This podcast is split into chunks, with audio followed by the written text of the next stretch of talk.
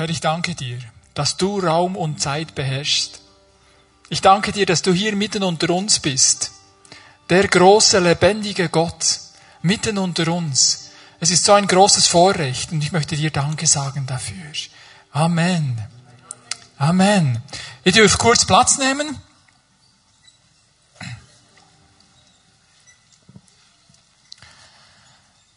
Wir beteiligen uns heute am Aktionstag der Schweizerischen Evangelischen Allianz mit dem Thema Sonntag der verfolgten Kirche. Verfolgte Christen heute. Seit zehn Jahren belegt Nordkorea regelmäßig den ersten Platz im Weltverfolgungsindex. Dieser Index wird von der Organisation Open Doors erstellt. Neun muslimische Länder sind in den Top Ten und insgesamt 38 sind im Index der 50 Länder aufgeführt.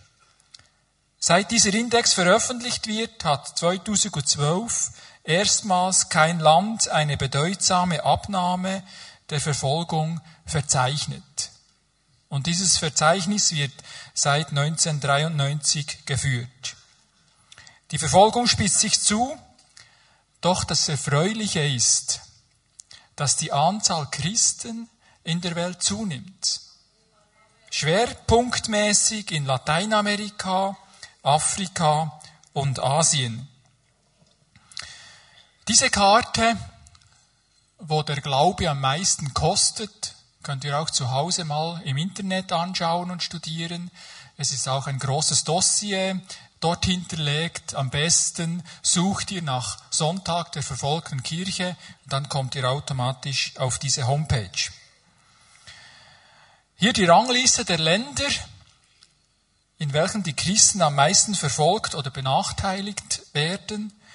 Im Gesamten gibt es eine Liste mit 50 Ländern, angefangen mit Nordkorea, Afghanistan, Saudi-Arabien und so weiter. Nun zu uns, was wir tun können. Ich denke, wir können hier miteinander beten. Wenn ich das Thema aus menschlicher Sicht ansehe, da kommt in mir eine Hilflosigkeit, eine Ratlosigkeit auf. Wenn ich es aus menschlicher Sicht mache. Wenn ich aber die göttliche Sicht reinnehme und höre, wie Menschen unter Verfolgung Gott erleben, wie sie Mut bekommen, wie sie vorwärts gehen, wie sie Sachen machen können, wo menschlich gesehen, menschlich gesehen nicht möglich sind. Da bekomme ich Hoffnung. Und das Geniale daran ist, dass auch in solchen Ländern Gott extrem am Wirken ist. Dass Wunderzeichen geschehen, dass Menschen die frohe Botschaft von Jesus annehmen und das Reich Gottes gebaut werden kann. Ich möchte euch bitten, jetzt aufzustehen, damit wir gemeinsam beten können. Lasst uns gemeinsam für die Nöte der Christen beten, aber auch dafür, dass das Evangelium, die frohe Botschaft, sich weiter verbreiten kann und viele Menschen die Liebe Jesus erkennen können. Vielleicht machst du es gerne alleine, dann bet alleine. Vielleicht tust du dich mit jemand zusammen, dann mach das. Lasst uns jetzt laut oder leise, wie es dir gerade gefällt, tun, dass wir diese Anliegen vor Gott bringen. Ich werde mit Gebet abschließen.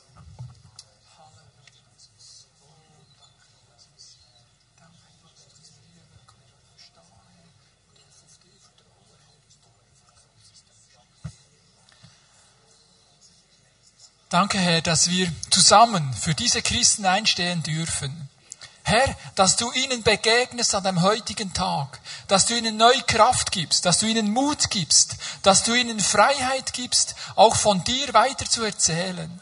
Und Herr, ich bitte dich für all diese Gebiete, wo dein Name unterdrückt wird, Herr, dass du in der geistlichen Welt einen Freiraum schaffen kannst, dass Leute dich kennenlernen dürfen, dass das Evangelium verbreitet wird und Großes darf geschehen. Ich möchte dir Danke sagen dafür. Amen.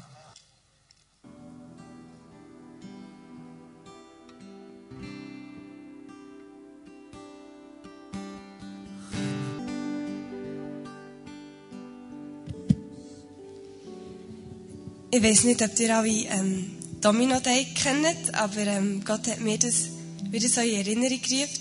Und zwar, es gibt, es gibt Leute, die ein riesen Bild machen mit Dominos. Und sobald der erste Stein kippt, entsteht ein wunderschönes Bild.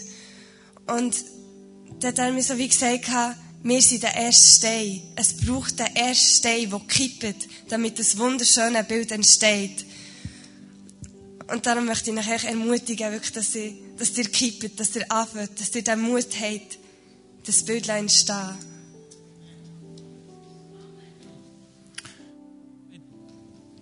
Dank sei dir, Herr, dass wir dich bitten dürfen, dass deine Salbung jetzt auf Ivano kommt wenn er uns das Wort austeilt.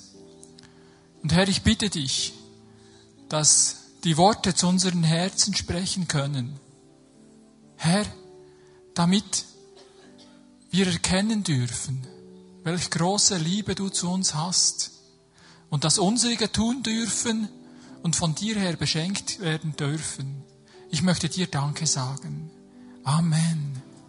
Amen. Ivano, besser gut. Dankeschön, Silvio. Ich komme ganz schnell ein bisschen rauf und dann wieder runter. Dürft eure Plätze einnehmen.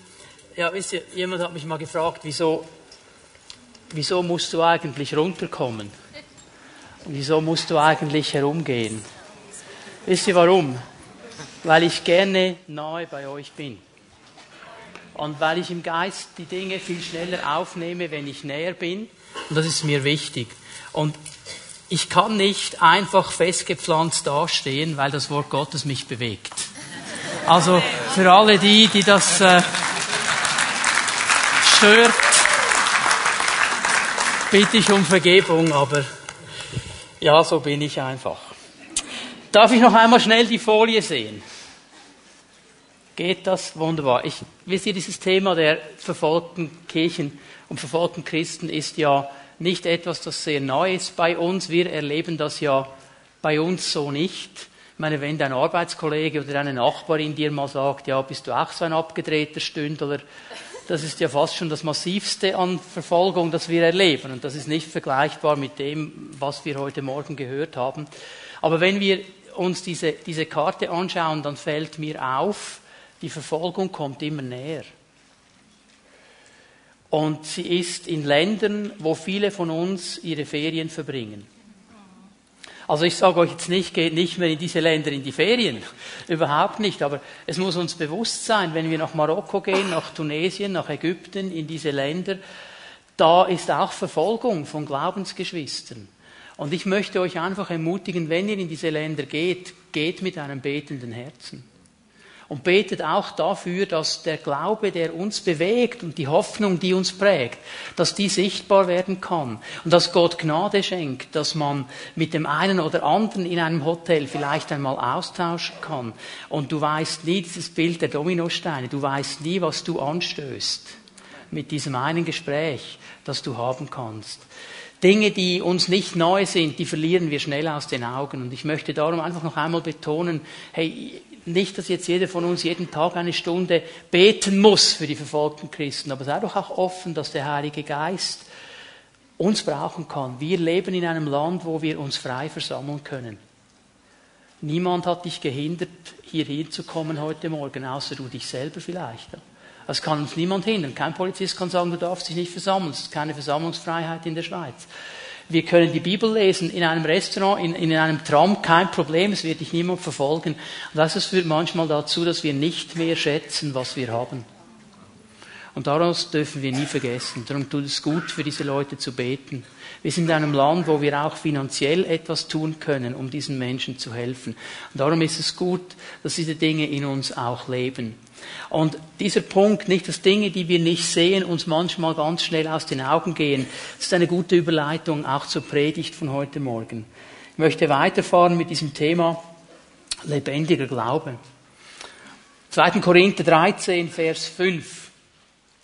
Wenn du deine Bibel dabei hast, schlag das mal auf. 2. Korinther 13, Vers 5. Ich werde diese Stelle noch einmal lesen. Sie ist so der Ausgangspunkt eigentlich dieser, dieser ganzen Gedanken. Und Paulus schreibt hier stellt euch selbst auf die Probe, um zu sehen, ob ihr im Glauben gefestigt seid. Prüft, ob ihr bewährt seid. Eigentlich müsstet ihr doch erkennen, dass Jesus Christus in eurer Mitte ist, oder nicht? Andernfalls hättet ihr ja die Probe nicht bestanden. Paulus ruft hier auf, dass wir unseren Glauben prüfen, dass wir ihn auf die Probe stellen. Und also Glaube braucht immer wieder mal diese Probe auch, diese Prüfung, weil wir können so schnell in einen Modus hineinkommen, wo wir die Dinge einfach machen. Es läuft dann einfach so. Man ist sich gewohnt, dass man das so macht. Man macht das vielleicht auch schon seit 20 oder 30 Jahren und es läuft einfach. Und die Gefahr ist, dass wir dann viele Dinge wissen, auch über den Glauben, aber sehr wenig davon sichtbar wird in unserem Leben. Das ist genau der Punkt, an dem Paulus ansetzt, dass er nämlich sagt, prüfe mal deinen Glauben, prüfe mal, stell ihn auf die Probe.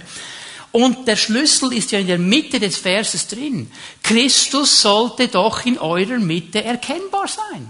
Man sollte doch merken, an wen ihr glaubt. Nicht, weil wir den ganzen Tag davon reden sondern weil wir leben, was uns bewegt. Und Menschen erkennen, hey, da ist mehr als einfach nur diese Person, die ich vor der Nase habe. Da ist eine Kraft, da ist eine Liebe, da ist eine Barmherzigkeit, eine Gnade, wenn Christus offenbar wird. Mir fällt auf, überall wo er war in den Evangelien, da wurde etwas freigesetzt vom Reich Gottes. Heilung, Befreiung, Barmherzigkeit, Gnade, Vergebung.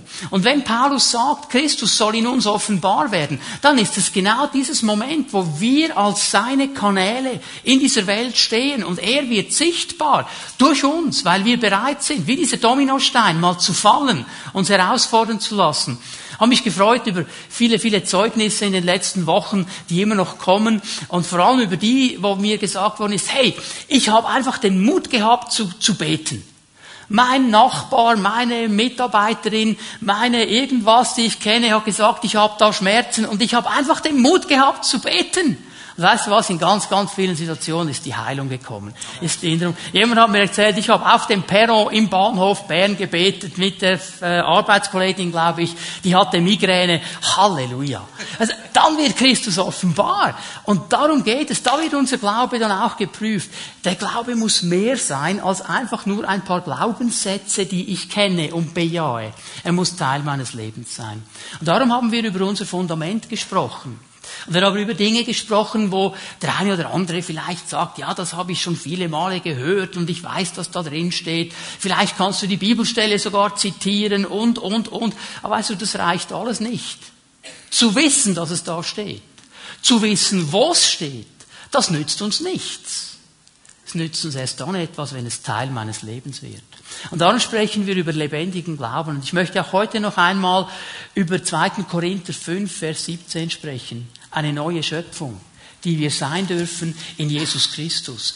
Und ich glaube, dass wir das noch nicht ganz verstanden haben. Denn wenn wir verstanden haben, dass wir eine neue Schöpfung sind und wenn wir in der Kraft der neuen Schöpfung leben, dann wird sich etwas verändern in einer massiven Art und Weise. Können wir 2. Korinther 5, Vers 17 aufschlagen miteinander?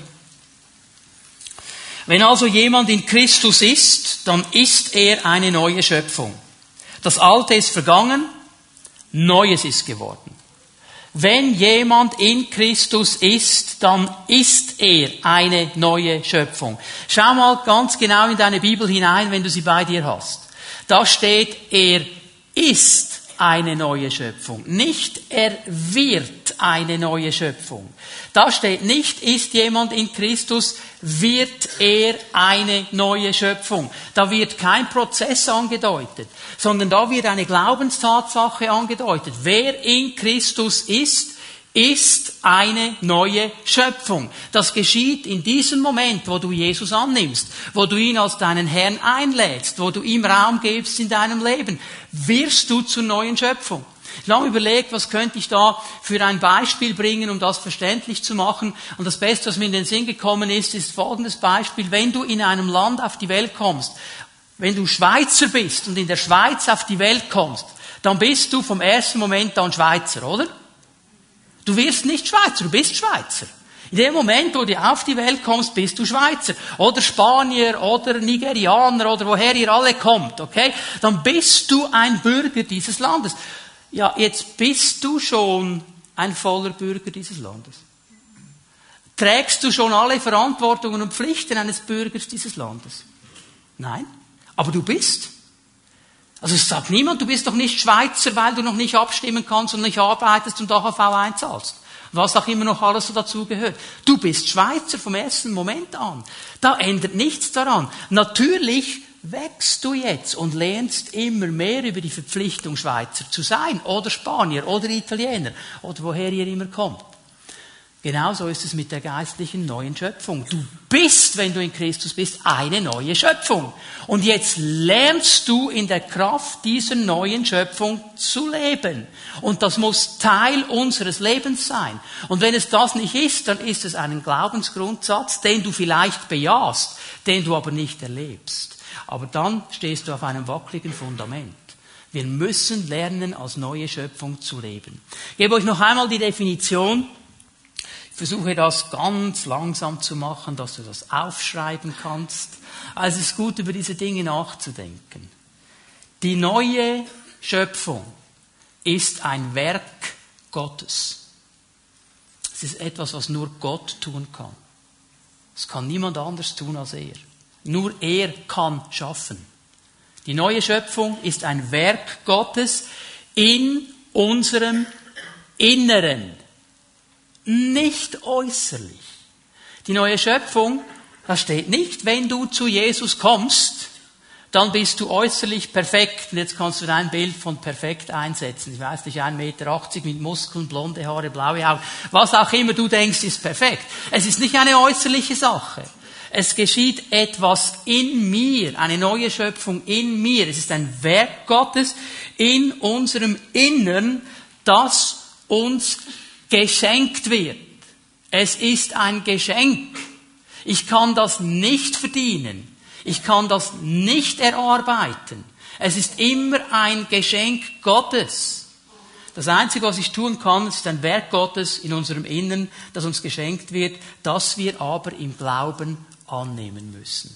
Das ist das Einzige, was ich tun muss. Dass ich glaube und vertraue. Herr, wenn ich in dir bin, wenn ich dich angenommen habe, bin ich eine neue Schöpfung. Dann ist das in mir geschehen. Darüber haben wir am letzten Sonntag gesprochen. Jetzt geht Paulus hier aber weiter und er spricht ein Spannungsfeld an, das wir alle kennen. Das Alte ist vergangen, sagt er. Neues ist geworden.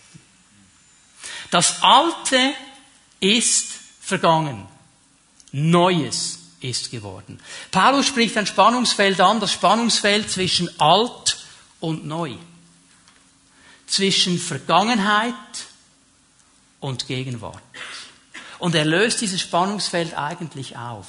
Und mir fällt auf, wenn ich mit Christen spreche, Brüder und Schwestern überall auf der Welt, das ist in Indien so, in Amerika, in Italien, überall, wo ich hinkomme und, und Christen kennenlerne, wir alle wissen um unsere Vergangenheit.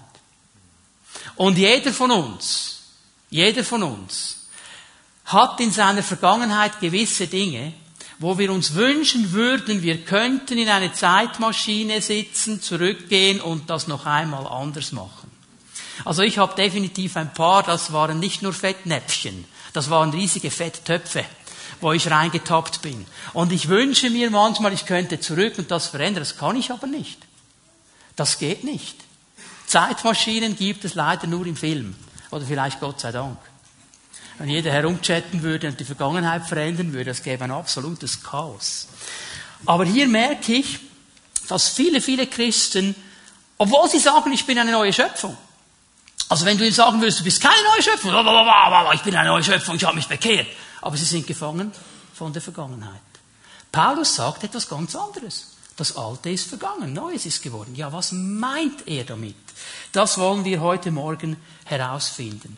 Und das Erste, über was ich sprechen muss, ist ein Spannungsfeld, das jeder von uns hat. Und das ist das Spannungsfeld der Zeit. Wir sind von Gott geschaffen mit einer absolut genialen Fähigkeit. Das ist die Fähigkeit, logisch zu denken. Und wenn ich dir jetzt sage, denk mal an das, was du gestern Abend gemacht hast.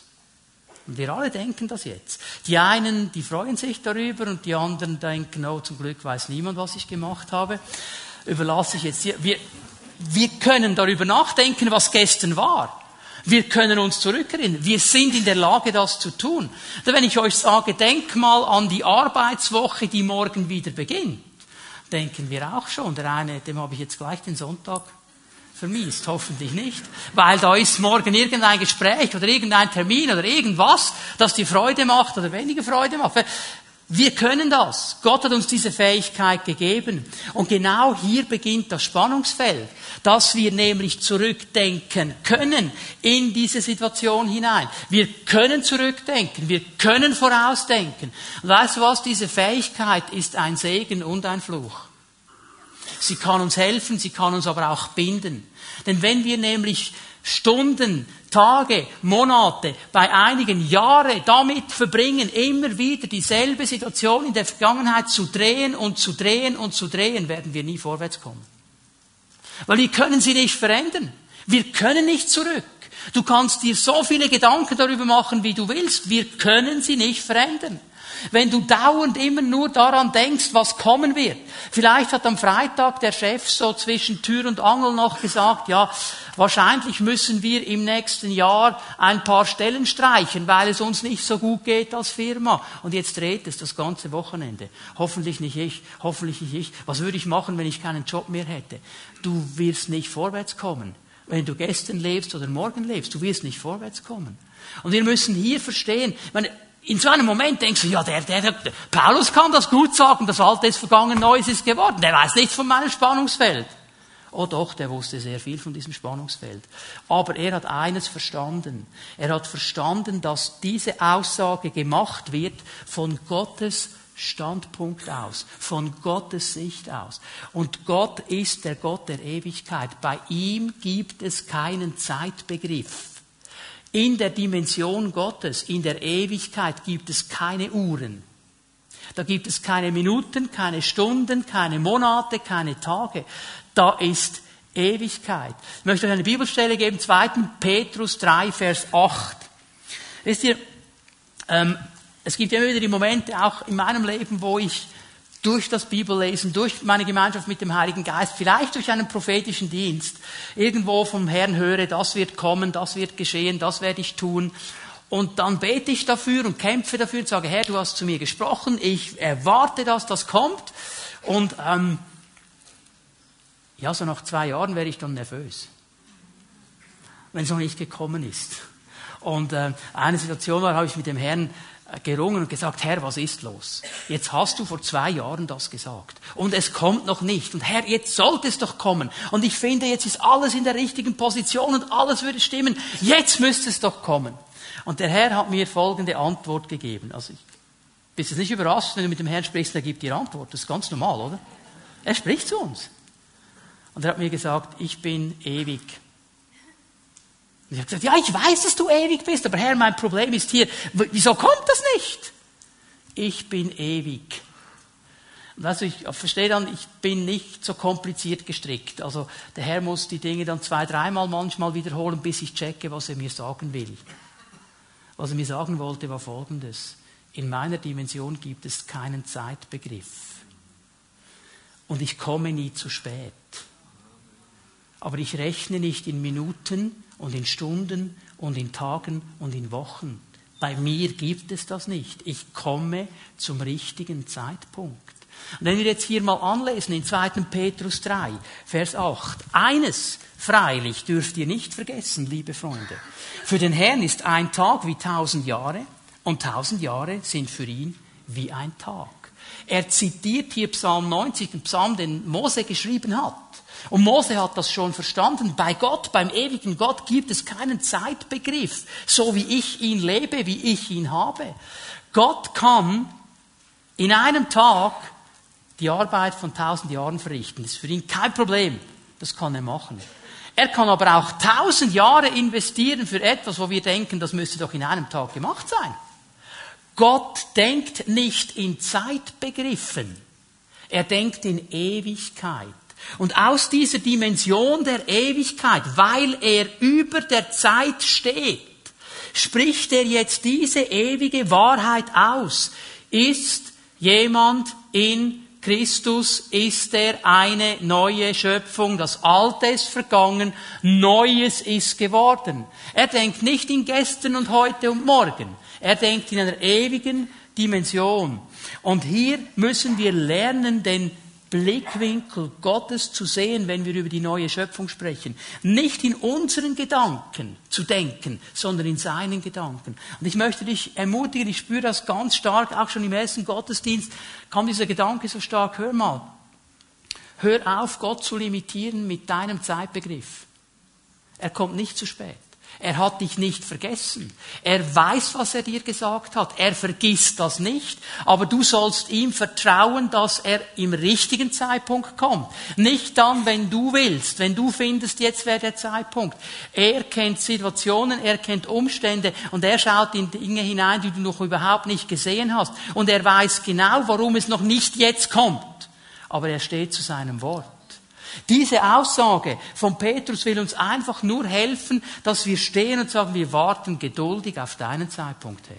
Und wir verstehen, du hast einen anderen Zeitpunkt. Wir Menschen in unserer Dimension, wir denken in diesen Abschnitten Vergangenheit, Gegenwart, Zukunft. Und wir können das auch. Aber wir müssen verstehen, Gott kommt von einer anderen Dimension. Und ich möchte hier diesen Punkt noch einmal ganz, ganz stark betonen. Mir fällt eine Sache auf. Obwohl Gott um die Vergangenheit weiß, obwohl Gott um die Zukunft weiß, betont er immer wieder eine Sache ganz stark und das ist das kleine Wort heute. Heute. Gott ist nicht interessiert, was du in der Vergangenheit bist und getan hast. Er ist auch nicht am Morgen interessiert, er ist an heute interessiert. Er ist an heute interessiert. Hör, ich gebe euch nur ein paar Beispiele. Matthäus 6, das Vaterunser. Gib uns morgen oder gestern.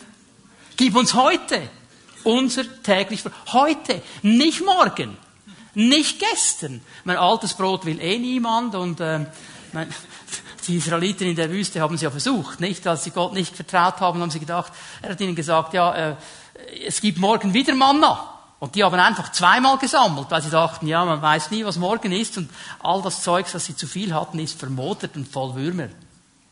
Gott will, dass wir ihm heute vertrauen. Heute. Heute. Und ist das das Geniale an heute ist? Gestern war heute und morgen ist auch heute. jeden Tag, wenn du aufstehst, ist heute. Also Gott sagt, ich bin heute an dir interessiert, jeden Tag deines Lebens. Hör doch mal auf, in der Gegenwart oder in der Vergangenheit, in der Zukunft zu leben. Lebe im Heute. Lukas 4. Jesus nimmt die alte Schriftrolle aus der Vergangenheit, Jesaja 61. Der Geist des Herrn ist auf mir. Schwester, setz dich bitte hin. Dankeschön. Der Geist des Herrn ist auf mir, weil er mich gesalbt hat. Er hat mich gesandt, die Gefangenen zu befreien. Und dann, was hat Jesus gesagt? Diese Schriftstelle hat sich gestern oder morgen, wenn ihr alle betet, heute, heute, ich bin jetzt an heute interessiert, sagt Jesus, an heute. Nicht an gestern, nicht am Morgen, heute. Der Schächer am Kreuz, der in diesem Moment am Kreuz, kurz vor dem Sterben, erkannt hat, wer Jesus ist. Was sagt er zu ihm? Heute. Nicht zuerst gehst du noch 100 Jahre ins Fegefeuer. Das ist so etwas absolut Unbiblisches gibt es nicht. Heute wirst du mit mir im Paradiese sein. Er ist auf dem Weg nach Jerusalem, Lukas 19. Er landet in Jericho bei Zachäus. Und er zieht Zachäus auf diesen Baum. Was sagt er zu ihm? Okay, Zachäus, hör mal zu. Ich werde jetzt ins Holiday Inn gehen und ich werde da übernachten. Und du gehst jetzt nach Hause und überlegst dir mal dein Leben. Überlegst mal, ob du sauber gelebt hast. Und morgen komme ich dann zu dir. Und dann schauen wir uns die Sache mal an. Was hat er ihm gesagt? Heute muss ich in deinem Haus einkehren. Und er geht dahin. Und hör mal, das ist das Interessante. Er hat keine Predigt gehalten über Betrug, Umgang mit Finanzen und Wiedergutmachung. Er hat nicht über diese Dinge gesprochen. Er war einfach da Jesus Christus, der Gesalbte. Und dieser Mann tut Buße. Und hat erkannt, was in seinem Leben nicht stimmt. Und was hat Jesus gesagt? Heute ist diesem Haus Heil widerfahren. Verstehen wir? Heute, heute, heute, heute. Hebräerbrief. Heute, wenn ihr seine Stimme hört. Gott ist immer interessiert am Heute. Immer am Heute. Hey, wir sollen nicht Menschen sein, die konstant im Gestern leben oder im Morgen, sondern im Heute. Sonst kann uns Gott nicht gebrauchen. Und weißt du, die Jünger, die haben das auch nicht gecheckt. Himmelfahrt. Da standen die da. Jesus hatten sie schon lange nicht mehr gesehen, die standen da. Also ich, denke, wie das abging, Johannes, der stand da und hat gesagt, das ist jetzt so schade. Weißt du, ich konnte beim Abendmahl bin ich an seine Brust gelegen. Das kann ich jetzt nicht mehr machen. Bei Petrus geht das nicht. Er hat so viele Haare, da piekst alles. Jetzt ist er weg, ich kann das nicht mehr. Und Thomas ist dort gestanden und hat gedacht, das glaube ich ja nicht. Das geht, geht er einfach. Und, und dann muss ein Engel kommen und sagen, hallo, Jungs, aufhören, hört auf, ihn zu suchen. Was sollten sie tun? Heute nach Jerusalem. Was hat er gesagt? Bleibt in Jerusalem. Und die waren da und waren verhaftet. Die haben all die schönen Dinge noch einmal Revue passieren lassen, die sie mit Jesus hatten.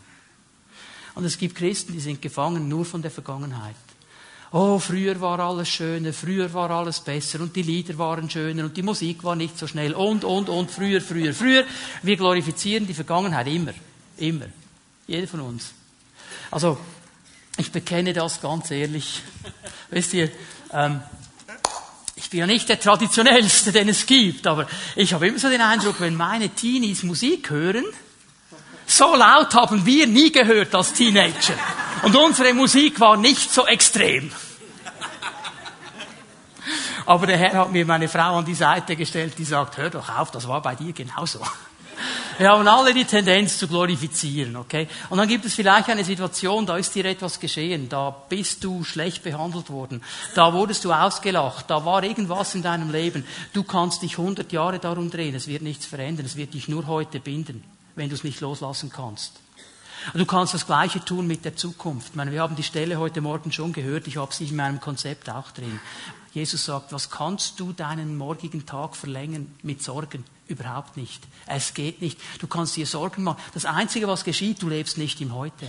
Und wir Christen müssen wieder lernen, im Heute zu leben und mit dem Herrn heute vorwärts zu gehen und nicht gebunden zu sein von der Vergangenheit und nicht gebunden zu sein von der Zukunft, sondern im Heute zu leben und zu verstehen und zu verstehen, wir sind neue Schöpfung. Weißt du, der Punkt ist der, das ist der Haken an der Sache. Das Gestern, die Vergangenheit, das Erlebte, das will sich breit machen in unserem Leben. Es will zurückkommen. Einmal, weil wir darüber nachdenken können. Und dann weißt du auch noch warum. Der Teufel hat das größte Interesse, das es gibt, dir deine Vergangenheit unter die Nase zu reiben. Weil deine Vergangenheit, wenn er sie dir unter die Nase reiben kann, du hast vielleicht gesagt, oh, jetzt werde ich meiner Nachbarin, meinem Nachbarn Zeugnis geben. Du! Jetzt, jetzt Moment mal. Jetzt willst du den großen Frommen markieren hier. Mit deiner Vergangenheit, Betrug, Ehebruch und so weiter. Du, du, du solltest ruhig sein. Du nicht. Dein Zellenleiter vielleicht, aber du nicht. Hallo, bin ich der Einzige, der solche Dinge erlebt? Da müsst ihr alle für mich beten. Aber ich weiß, dass es nicht so ist. Aber weißt du was? Offenbarung 12, Vers 10, das vergessen wir. Wie wird der Teufel genannt? Der Ankläger, der Verkläger der Brüder und Schwestern. Das ist sein Wesen, das ist sein Naturell, das ist sein Charakter. Wenn er dich anklagen kann und er tut das mit Dingen aus der Vergangenheit, dann kann er dich heute blockieren. Und das ist der Punkt, auf den die Bibel hier losgeht und auf den Paulus losgeht, weil wir zweitens verstehen müssen, wie sieht Gott und was denkt Gott über unsere Vergangenheit, über deine und über meine Vergangenheit. Was sagt er darüber? Was sagt er? Wir müssen lernen, seinen Blickwinkel zu sehen und in diese Kraft zu gehen. Noch einmal, ich sage das ganz bewusst ein paar Mal, weil mir wichtig ist, dass wir das verstehen. Es geht nicht darum, was der Teufel über deine Vergangenheit zu sagen hat.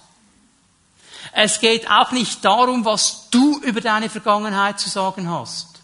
Und auch nicht darum, was die anderen um dich herum über deine Vergangenheit zu sagen haben. Das ist nicht wichtig, das ist nicht relevant. Weißt du, da gibt es vielleicht Menschen, die kennen dich schon lange, Freunde, Familie, und die wollen dir genau dasselbe um die Ohren schmeißen. Ja, ja, komm, jetzt willst du groß fromm tun hier, und jetzt willst du mit Jesus gehen. Das sollen wir dir jetzt einfach glauben. Wir wissen ja, wie du gelebt hast. Das ist nicht interessant. Das darf nicht interessant sein. Diesen Dingen geben wir keinen Raum. Mich interessiert, was Gott sagt über meine Vergangenheit. Und er sagt, sie ist vorbei. Sie ist weg. Sie hat keinen Effekt mehr. Mich interessiert sie nicht mehr. Das ist das Wichtige, das ich kennen muss. Lass uns zurückgehen zu 2. Korinther 5, Vers 17. Schau dir diesen Vers noch einmal an in deiner Bibel. Das Alte ist vergangen. Ich möchte zwei wichtige Punkte hier festmachen an dieser Aussage, das Alte ist vergangen. Zum einen, Paulus braucht hier im griechischen Grundtext eine ganz bestimmte Zeitform, die es so in der deutschen Grammatik nicht gibt. Diese Zeitform beschreibt ein in sich total abgeschlossenes Ereignis, das aber heute noch die genau selbe Kraft und Auswirkung hat, wie damals, als es geschehen ist. Es ist mehr als unsere Vergangenheitsform. Und dieses in sich abgeschlossene Ereignis ist der Moment, wo Jesus Christus am Kreuz von Golgatha gerufen hat, es ist vollbracht. In diesem Moment nämlich hat er alles getan, was getan werden musste, dass du und ich eine neue Schöpfung sein können. Und da kann man nichts mehr dazu tun. Wir können nichts dazu tun, neue Schöpfung zu sein. Wir können nur annehmen. Du kannst nichts dazu tun. Das ist vor 2000 Jahren schon geschehen. Und heute gehst du an dieses Kreuz und sagst, Herr, das ist für mich und ich bin eine neue Schöpfung. Das ist der wichtige Punkt. Und das Zweite, was man im Deutschen so auch nicht sieht, ist, dass hier ein Plural gebraucht wird. Eigentlich müsste man wörtlich übersetzen, die alten Dinge, Plural. Nicht Singular das Alte. All die alten Dinge sind vergangen. Warum braucht er hier ein Plural? Aus einem einfachen Grund, weil er uns klar machen will, egal was es war, egal was für eine Situation, egal was du getan hast, egal was geschehen ist, all diese Dinge, Plural, all diese Dinge, sie sind vorbei. Sie sind nicht mehr wichtig. Sie sind abgeschlossen für mich. Ich habe sie abgeschlossen. Jawohl, lieber Bruder, auch die Sache, von der du denkst, die ist sicher ausgenommen, auch die ist für Gott abgeschlossen. Es gibt nichts, was für ihn nicht abgeschlossen wäre, wenn du in Christus bist. Und wir müssen lernen, das ist die große Aufgabe, den Standpunkt Gottes zu sehen und zu glauben. Weil er hat gesagt, das ist abgeschlossen. Es hat eigentlich keine Kraft mehr. Es darf eigentlich keine Auswirkung mehr haben. Eigentlich ist es ungültig. Gott spricht hier in einer Sprache der Rechtsprechung. Als Richter des ganzen Universums sagt er, diese Akte ist geschlossen und sie ist nicht mehr auf meinem Tisch. Also vielleicht geht es ja auch so, manchmal haben wir ja viele Akten auf dem Tisch. Und wir sind dann immer froh, wenn wir eine schließen können und abgearbeitet haben, oder? Was machst du, wenn dann jemand kommt und dir die Akte zurückbringen will? Sag, nein, nein, nein, nein, die ist abgearbeitet, die musst du mir nicht mehr bringen. Und genauso ist es beim Herrn. Er sagt, diese Akte mit deinem und mit meinem Namen drauf, die ist abgeschlossen. Die ist ungültig. Nur dann, wenn ich ihr wieder Gültigkeit gebe, nur dann, wenn ich mich wieder darauf einlasse, dann bekommt sie Gültigkeit. Von Gott her ist sie abgeschlossen. Und Gott sagt, lass das Teil abgeschlossen. Lerne das abgeschlossen zu lassen, weil für mich ist es vorbei. Es gibt kein legales Recht mehr für die Vergangenheit, dass sie kommen darf. Nur wenn du ihr die Tür öffnest. Ich meine, wenn du vor Gericht stehen würdest. Und wenn jemand von uns vor Gericht steht, dann ist ja klar, es kann nur ein äh, Freispruch sein, oder? wir sind ja ganz nett und so. Und da wirst du freigesprochen. Und dann bist du am nächsten Tag frei, du bist nicht im Gefängnis, oder? Also müsstest du ja gerade selber in die Zelle gehen und die Türe schließen, dann wärst du gefangen. Das kannst du schon tun, wenn du willst. Aber es kann dich niemand von außen zwingen, ins Gefängnis zu gehen, wenn du freigesprochen bist. Das ist das Bild. Gott hat gesagt, es ist vorbei. Aber weißt du, was wir machen? Wir öffnen die Tür. Wir lassen es zurückkommen. Wir nehmen es an. Wir beschäftigen uns damit. Wir wollen dann irgendwie versuchen, das selber noch zu lösen. Und wir sind gefangen von der Vergangenheit. Darum setzt die Bibel hier so einen klaren Punkt und sagt, hör mal, du bist eine neue Schöpfung. Und jedes Mal, wenn die Vergangenheit bei dir anklopft, sagst du, mit wem willst du sprechen? Also, den, den du ansprichst, der ist tot. Den gibt's nicht mehr. Ich bin eine neue Schöpfung, ich bin eine neue Person. Das, was da hinten ist, das ist weg, das ist gestorben, das ist nicht mehr relevant. Also, da musst du irgendwo auf dem Friedhof suchen gehen, von mir aus. Aber mit mir musst du nicht darüber sprechen. Und wenn du mit jemandem darüber sprechen willst, dann sprich mit Gott darüber. Und was würde ihm Gott sagen? Sagt Teufel, die Akte ist geschlossen. Ja, so ist das. Aber wir sind so interessiert an der Akte. Da werden wir richtige Aktenforscher. Weißt du was? Das soll aufhören. Denn wenn wir das machen, werden wir nie als neue Schöpfung vorwärts gehen. Dann ist immer Altes, das da ist und uns zurückhalten will. Aber Gott ist interessiert am Heute. Und ich möchte euch drei Bereiche aufzeigen, die ich empfunden habe im Gebet, über die wir ein bisschen näher sprechen. Und dann werden wir das ganz, ganz Praktisches tun heute Morgen. Diese drei Bereiche, wo immer wieder, immer wieder diese Vergangenheit anklopfen will und wo wir von Gott her verstehen müssen, was er zu sagen hat darüber. Micha 7, Vers 18 und 19. Das ist mal der ganze Bereich von Sünde und Schuld in unserer Vergangenheit. Dinge, die wir getan haben. Dinge, die geschehen sind. Wo wir uns versündigt haben, wo wir Dinge falsch gemacht haben. Und jetzt sagt Gott, du bist eine neue Schöpfung, das Alte ist vergangen. Micha 7, Vers 18. Wer ist ein Gott wie du, der du Schuld verzeihst und dem Rest deines Erbvolkes das Unrecht vergibst. Gott hält nicht für immer fest an seinem Zorn, denn er liebt es, gnädig zu sein. Er wird wieder Erbarmen haben mit uns und unserer Schuld zertreten. Ja, du wirfst all unsere Sünden in die Tiefe des Meeres hinab. Was macht Gott damit? Beschäftigt er sich jeden Tag damit? Was ist ja das Trickige an der Sache? Ja, aber Gott ist doch allwissend. Der weiß doch das noch. Ja, aber er hat sich entschieden, nicht mehr daran zu denken. Er hat sich entschieden, die Vergangenheit ruhen zu lassen. Er hat sich entschieden, diese Akte zu schließen. Und er sagt dir heute Morgen, was immer da war in deiner Vergangenheit, ich habe es genommen und ich habe es ins tiefste Meer versenkt. Und mich interessiert es nicht mehr. Für die, die wissen wollen, wo das ist, Marianengraben 11.034 Meter tief. Okay? So tief. Und da kannst du nicht hin. Weil der Wasserdruck ist so massiv, da kommt niemand hin. Das ist gewaltig, oder? Gott hätte sagen können, auf dem Mond. Damals hätten alle gesagt, boah, Mond, wow, da kann niemand hin, ja. Seit ein paar Jahrzehnten eben auch nicht mehr, oder? Er hat schon gewusst, was er hier sagt weil er dir sagen will, hör mal, es ist vorbei. Was ich vergeben habe, habe ich vergeben und es ist versenkt. Er sagt an einer anderen Stelle, ich habe es hinter mich geworfen und ich drehe mich nicht um. Wir drehen uns den ganzen Tag um. Und es ist Zeit, dass du heute Morgen glaubst. Hör auf, 375 Mal dieselbe Sache zu bekennen. Hör auf, dich hundertmal zu bekehren, weil du dich immer noch nicht als neue Schöpfung fühlst. Das hat nichts zu tun mit Gefühlen. Das hat zu tun mit meiner Entscheidung im Glauben und dann ist das so. Also ich fühle mich auch nicht jeden Tag als Schweizer. Bin trotzdem einer, oder? Okay, ein halber, ein halber Italiener auch noch. Versteht ihr?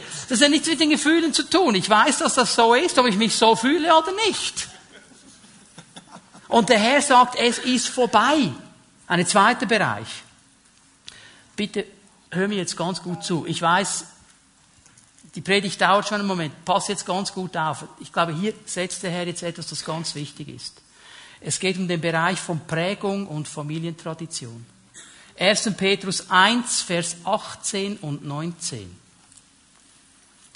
Ihr wisst, dass ihr aus eurer sinnlosen, von den Vätern ererbten Lebensweise nicht um einen vergänglichen Preis losgekauft wurdet, nicht um Silber oder Gold, sondern mit dem kostbaren Blut Christi, des Lammes, ohne Fehl und ohne Makel. Das Blut Jesu hat uns erlöst, sagt Petrus. Und die Einheitsübersetzung, die sagt, sinnloser von den Vätern ererbte Lebensweise. Wenn man das wörtlich aus dem Griechischen übersetzt, müsste man sagen, die Familientradition. Das, was die Väter weitergegeben haben an die nächste Generation. Das, was Eltern als Prägung hineingelegt haben in ein Leben. Und wir alle wurden geprägt. Wir wurden geprägt von der Familie, wir wurden geprägt von der Kultur, wir wurden geprägt von Lehrern, wir wurden geprägt von Autoritätspersonen, wir alle wurden geprägt. Und viele von uns leiden heute noch unter dieser Prägung. Wenn du einen Vater hattest, der, dem es nie genug war, jedes Zeugnis, das du gebracht hast, war zu wenig gut. Er hat dir gesagt, du könntest doch noch viel besser, streng dich mal ein bisschen an. Und er hat dir nie ein Lob gegeben. Und er war nie da für dich. Warum um alles in der Welt sollte der himmlische Vater da sein für dich, wenn dein irdischer das schon nicht macht? Warum um alles in der Welt? Merkst du, dass du hier gebunden bist von etwas, das du erlebt hast in der Vergangenheit. Und die Bibel sagt, das Blut Jesu hat uns auch von diesen Dingen freigemacht. Vielleicht warst du mit Geschwistern zusammen in einer Familie, die waren alle besser als du, die haben alle mehr als du gemacht und immer dir gesagt, du bist halt der Letzte, du bist halt ein bisschen ein Blöder und du bist halt der Blödel und so weiter. Hey, das prägt uns. Das prägt uns. Aber was sagt die Bibel? Du bleibst so dein Leben lang. Du bist eine neue Schöpfung, wenn du in Christus bist. Und diese neue Schöpfung ist nicht blöd und nicht beschränkt und nicht unfähig, sondern die ist von Gott geschaffen. Aber wenn diese Familientraditionen und Prägungen immer wieder anklopfen, immer wieder kommen, dann sind wir gefangen von der Vergangenheit. Und wir haben nicht verstanden, dass Gott uns in eine neue Familie hinein erlöst hat und wir eine neue Familienprägung bekommen. hör mal hier in diesem Bereich von Prägung und Familientradition kommt auch der Bereich hinein, wie gehe ich um mit Enttäuschungen. Wie gehe ich um mit Enttäuschungen? Ja, vielleicht bist du enttäuscht aus deiner Familie. Vielleicht bist du enttäuscht worden auch von Brüdern und Schwestern in deiner geistlichen Familie. Das geschieht auch unter Christen. Und das tut mehr weh, weil wir immer denken, die Christen müssten doch anders sein. Meine Brüder und Schwestern müssten anders sein, oder? Das tut weh. Wir haben das alle erlebt. Aber hey, wie gehe ich jetzt damit um? Verletzungen, wo jemand etwas gesagt hat, hat es vielleicht so nicht gemeint, aber es hat mich trotzdem verletzt. Wie gehe ich mit diesen Dingen um? Ich treffe immer wieder Christen, die mir erzählen, was andere Christen ihnen angetan haben. Was sie gesagt haben. Und der Zellenleiter hat, und der hat, und der andere hat. Und sie kommen so in einen heiligen Zorn. Sagen, ja, ich bin zornig, ich bin gerecht zornig, das macht man doch nicht als Christ. Weißt du, was das Problem ist? Unversöhnlichkeit. Warum vergibst du nicht? Warum vergibst du nicht? Warum lässt du es nicht los? Menschen machen Fehler und Christen sind immer noch Menschen, Erlöste zwar, aber immer noch Menschen. Wieso vergibst du nicht? Wieso hältst du zwei, drei Monate dran fest, gehst überall umher, erzählst es allen, damit alle wissen, wie schlimm das ist? Weil du nicht vergeben willst. Du bist gefangen. Und weißt du, was das Problem ist? Du verletzt dich und du verletzt andere. Warum? Du bist eine neue Schöpfung. Das Alte ist vergangen. Ich rufe dich auf heute Morgen, lass es los. Lass diese Dinge los. Sprich Vergebung aus und lebe als neue Schöpfung. Hör auf zuzulassen, dass der Teufel sich breit macht. Ich meine, wer von euch würde jetzt sagen, ja, der, der kann ruhig bei mir hereinkommen, kann sich in der Stube niedersetzen, Fernseh schauen, mach ihm noch Popcorn. Wer möchte das? Niemand. Wisst ihr, dass wir genau das tun, wenn wir nicht bereit sind zu vergeben? Wir laden ihn ein. Punkt. Und das macht uns kaputt. Und das, ihr Lieben, ist der Grund, warum viele Christen nicht weiterkommen. Du kannst das fromm tarnen, wie du willst.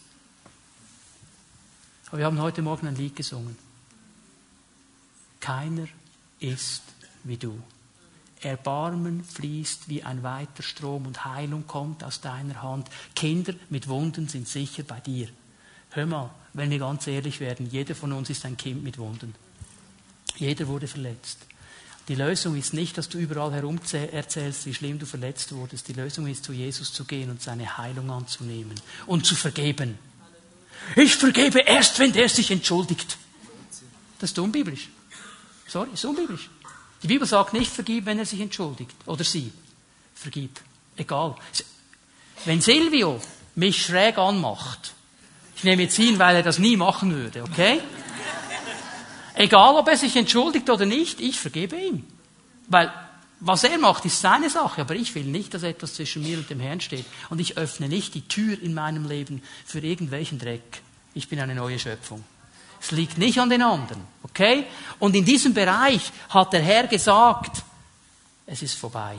Ich habe euch erlöst. Ich habe euch freigekauft. Und dann kommt ein dritter Bereich noch, und der ist so ein bisschen eine Zusammenfassung, ist der Bereich von Verdammnis, Verurteilung. Römer 8, Vers 1, ganz bekannte Aussage. Müssen wir denn nun noch damit rechnen, verurteilt zu werden? Nein. Für die, die mit Jesus Christus verbunden sind, gibt es keine Verurteilung mehr. Halleluja. Es gibt keine mehr. Du bist in Christus und du bist in ihm gerecht. Jesus hat am Kreuz von Golgatha. Und hey, wenn wir verstanden haben, dass es in der Dimension Gottes keinen Zeitbegriff gibt, wie wir ihn kennen, kein Gestern, kein Heute, kein Morgen, dann verstehen wir, dass Jesus am Kreuz von Golgatha vor 2000 Jahren meine Vergangenheit getragen hat. Obwohl ich gar noch nicht auf die Welt gekommen bin. Und er hat auch deine Vergangenheit getragen. Er hat all diese Dinge ans Kreuz getragen. Und der gerechte Zorn Gottes und das Gericht Gottes kam über ihn. Er hat das getragen, damit wir es nicht tragen müssen, damit wir eine neue Schöpfung sein können. Er hat absolut alles erledigt an diesem Kreuz. Und wir können kommen heute Morgen und sagen, Herr, wir sind neue Schöpfung. Das Alte ist vergangen. Ich bin etwas Neues geworden. Und ich lasse es nicht mehr zu, dass meine Vergangenheit mich blockiert und zurückhält. Ich will heute mit dir leben und ich will lernen, neue Schöpfung zu sein. Und die Kraft der neuen Schöpfung soll sich ausbreiten in meinem Leben. Das soll sichtbar werden. Und wenn das geschieht, ihr Lieben, oh, dann wird etwas explodieren. Dann leben wir so, wie Gott es eigentlich möchte. Er hat uns erlöst. Und du kannst heute Morgen im Glauben deine Hand ausstrecken und das annehmen.